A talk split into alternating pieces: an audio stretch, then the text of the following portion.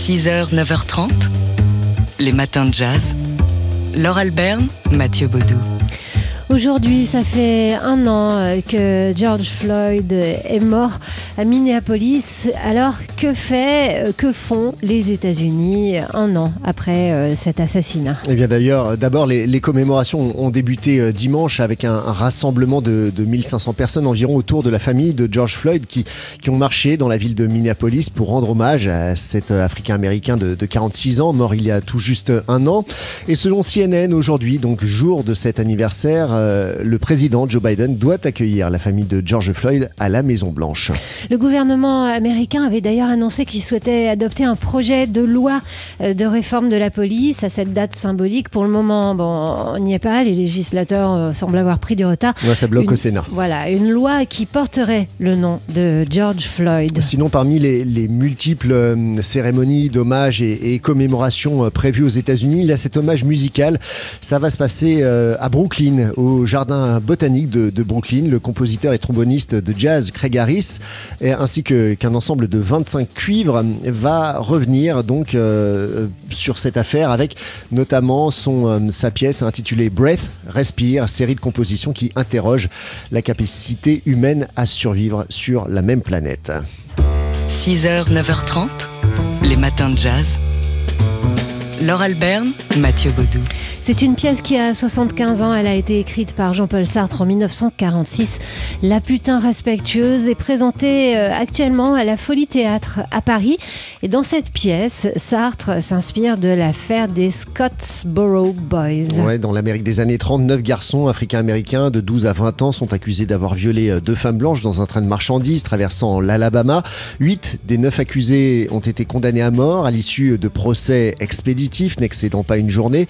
Une affaire fondatrice du mouvement pour les droits civiques. Alors dans sa pièce, Sartre met en scène une prostituée témoin du meurtre d'un noir par un blanc, euh, qui est le neveu d'un sénateur. Et pour l'innocenté, la jeune femme sera victime de multiples pressions. C'est une histoire aux résonances très contemporaines, selon Laetitia Lebac, qui signe la mise en scène de cette version à la Folie Théâtre. Ça se passait dans les années 40, c'est inspiré d'un fait réel advenu dans les années 30, et finalement aujourd'hui ça résonne bizarrement à nos oreilles et c'est glaçant en fait. Donc euh, cette pièce, elle est incroyablement efficace et tellement contemporaine que c'en est un peu inquiétant d'ailleurs. Moi, je suis très fière de porter ce texte aujourd'hui. Voilà, je sais qu'au début, on m'a demandé pourquoi tu montes la putain respectueuse de Jean-Paul Sartre. J'ai dit, bah, relis la pièce. Enfin, je pense que les gens ont une idée préconçue de Sartre et, de son écriture et qui se rendent pas compte en fait. Donc j'espère que les gens vont avoir envie de venir, voilà, ne serait-ce que pour avoir une piqûre de rappel, parce qu'il faut jamais croire que c'est gagné. C'est un combat qui est loin d'être gagné. Le, rapport au racisme, la ségrégation, le sexisme, le patriarcat, enfin vraiment là on est en plein dans toutes les thématiques qui en tout cas me tiennent à cœur en tant que metteur en scène.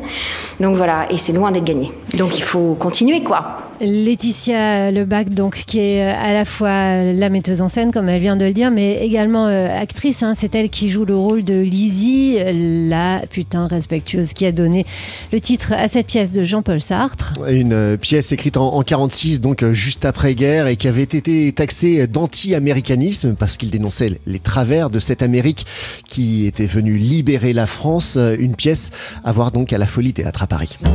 6h, 9h30 les matins de jazz. Laure Alberne, Mathieu Baudou.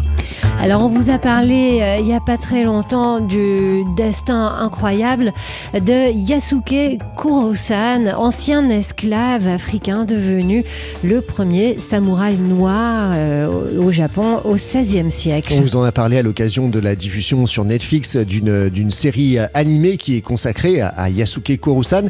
Eh bien ce, ce, destin incroyable de cet esclave du XVIe siècle euh, fait l'objet d'une chorégraphie filmée par Smail Kanouté et à voir en ce moment à la Maison européenne de la photo à Paris. Alors oui, c'est un film réalisé avec Abdou Diouri et euh, le chorégraphe danseur, hein, c'est lui qui danse, livre un récit initiatique entre fiction et documentaire en explorant euh, avec sa chorégraphie l'expérience du corps courbé de l'esclave euh, jusqu'à celui du corps fier et puissant du guerrier. Et évidemment, c'est l'occasion de, de convoquer de multiples influences des danses africaines et l'art du bushido, le code d'honneur des samouraï, avec des rites, des cérémonies dansées, des visites de lieux spirituels et symboliques. Smail Kanouté s'inspire aussi de, de l'aïkido, du bushido, donc de la cérémonie du thé ou encore du buto, cette danse contemporaine japonaise.